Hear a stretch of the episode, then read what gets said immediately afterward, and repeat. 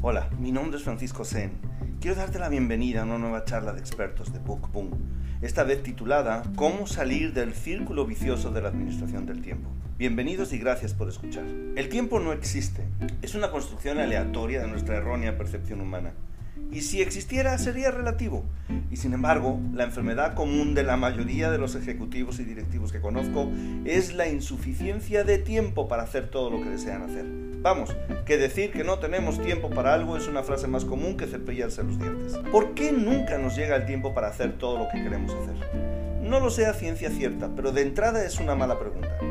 Como la mayoría de las preguntas que empiezan con un por qué, la respuesta, cualquiera que ésta sea, solo confirmará lo que ya sabemos, que no tenemos tiempo y lo reafirmará en nuestro inconsciente porque ahora, además de no tener tiempo, ya sabemos por qué, lo que elimina la responsabilidad personal y la culpa. ¿Se puede controlar el uso del tiempo para lograr hacer más cosas en el mismo tiempo? Esta es una mejor pregunta. La respuesta es sí. ¿Cómo podemos hacer rendir más y mejor el tiempo del que disponemos? Esta pregunta es todavía mejor y por lo tanto debe tener una respuesta más elaborada y eficaz que fuese por supuesto aplicable tampoco sería nada despreciable. Hace algunos años, allá por los lejanos 90, cuando como mucho alcanzábamos a llevar un radiolocalizador en el cinturón y los más modernos una agenda digital, la más famosa recuerdo que era la Palm, se promocionaba mucho la en su tiempo famosa Agenda Franklin Covey. Se trataba de una agenda en una enorme carpeta con una serie de principios diseñados para lograr una mejor administración del tiempo estaba basada en los principios de gestión personal usados por Benjamin Franklin, el padre de la nación americana. Por supuesto, yo fui un orgulloso poseedor de tan brillante invento. Hasta el día en que un amigo, igual y no tan amigo, me hizo ver que llevar la agenda me liberaba al menos una hora de tiempo al día, pero que usarla me costaba al menos dos. Y como tenía razón, decidí tirar la agenda al bote de la basura y seguir usando la tradicional y eficiente lista de cosas por hacer. Pero mi problema de no tener tiempo seguía latente, sin importar qué también llevase mi listado de actividades, por lo que me puse a estudiar cómo es que llegamos a estar en una situación tan frustrante y de la que aparentemente no tenemos forma de escapar. Lo primero que averigüé es algo que la mayoría de las personas rechazaría de forma tan violenta como la que tendría una colonoscopia, pero este hallazgo se ha confirmado una y otra vez a lo largo de los años de forma que me puedo atrever a revelarlo sin miedo a las consecuencias. Lo primero que averigüé fue que no tenemos tiempo porque no queremos tener tiempo. Buscamos no tener tiempo, creamos las condiciones para no tenerlo. No tener tiempo es un logro personal que algunos manejan con tanta maestría y destreza que debían dar clases a los que lo buscan pero no lo logran todavía no solamente requiere de persistencia, tenacidad y determinación, también se requiere de disciplina y mucha voluntad y de una buena estrategia sin duda. He comprobado personalmente a lo largo de los años que no tener tiempo es algo premiado en las organizaciones y algunas inclusive de gran tamaño. No tener tiempo nos hace sentirnos importantes e imprescindibles. Solo los inútiles tienen tiempo de sobra y es fundamentalmente porque nadie los busca.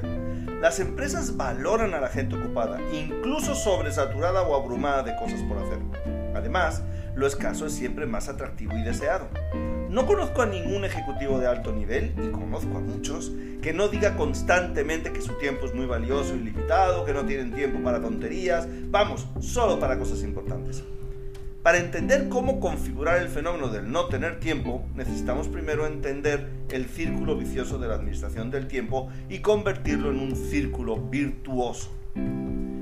Voy a describir algo que con una imagen se describiría mucho mejor, pero dado que esta es una charla, voy a tratar de describirlo. El círculo vicioso funciona así. Una planificación escasa o inexistente nos lleva a que la ejecución de aquello que hacemos sea deficiente. Cuando ejecutamos las cosas de manera deficiente, generamos urgencias, actividades no planificadas adicionales compensatorias de lo que se está haciendo mal, porque como decía Philip Crosby, siempre tenemos que cumplir con lo que se nos pide. Si no a la primera, a la segunda, tercera o cuarta, pero cumpliremos.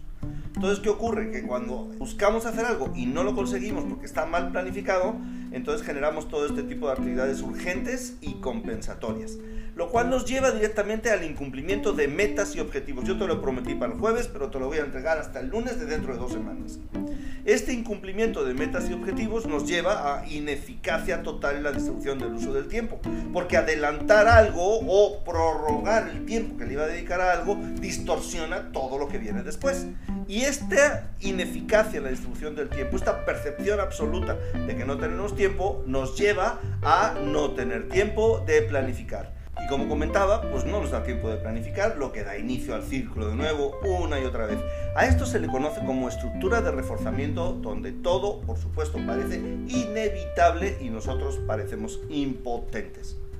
Eso sí, nos sentimos importantes porque podemos decir con orgullo que no tenemos tiempo. Lo que no aparece en este círculo vicioso es el deseo que tenemos de no tener tiempo, de estar en una situación donde lo que tengo que hacer lleva más tiempo del que da una vida. Así que el primer paso por encima de todos los demás es lograr un compromiso absoluto con controlar el tiempo.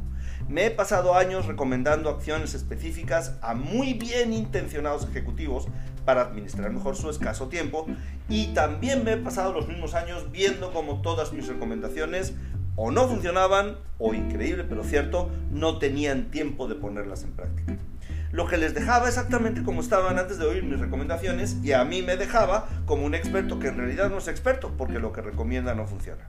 Que quede claro, si alguien no logra controlar su administración de tiempo con lo que tú le recomiendas, es absolutamente responsabilidad del que recibe la recomendación, no del que la da.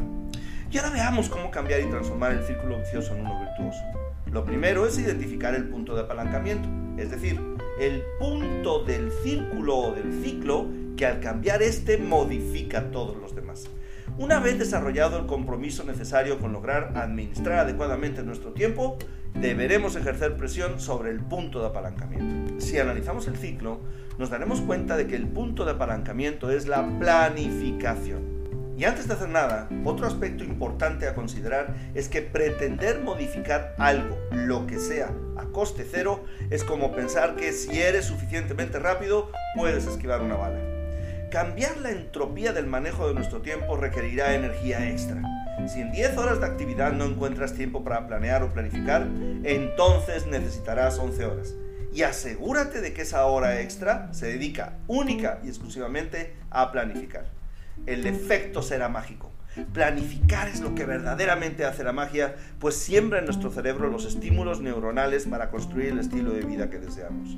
Como dirían algunos aficionados no expertos a la física cuántica, precipitaría la potencialidad de las posibilidades en partículas de experiencia. Planificar cambia inmediatamente la manera en que abordamos las tareas y nos prepara para una mejor administración del tiempo. Y como la meditación, Cuesta al principio, pero una vez que se hace hábito no podrás vivir sin planificar. Y si en verdad el tiempo no existe, recuerdo haber leído hace muchos años el libro La historia del tiempo de Hawkins, lo que sí existe es nuestra percepción del tiempo. Si planificamos, habremos mejorado nuestra percepción y nuestros resultados. Tal vez logremos que estar vivo y vivir sea una solo una cosa. Muchas gracias por haber formado parte de esta conversación. Mi nombre es Francisco Sen y quiero poner a tu disposición todos los recursos que he ido desarrollando a lo largo de mi vida profesional. Mi sitio web es franciscocáceresen.com en el cual podrás encontrar muchos otros artículos al respecto de lo que significa desarrollo y crecimiento personal y formas de contacto a través de las cuales espero poder serte de utilidad para que logres alcanzar los grandes propósitos y objetivos que con toda seguridad has planteado para tu vida. Muchas gracias.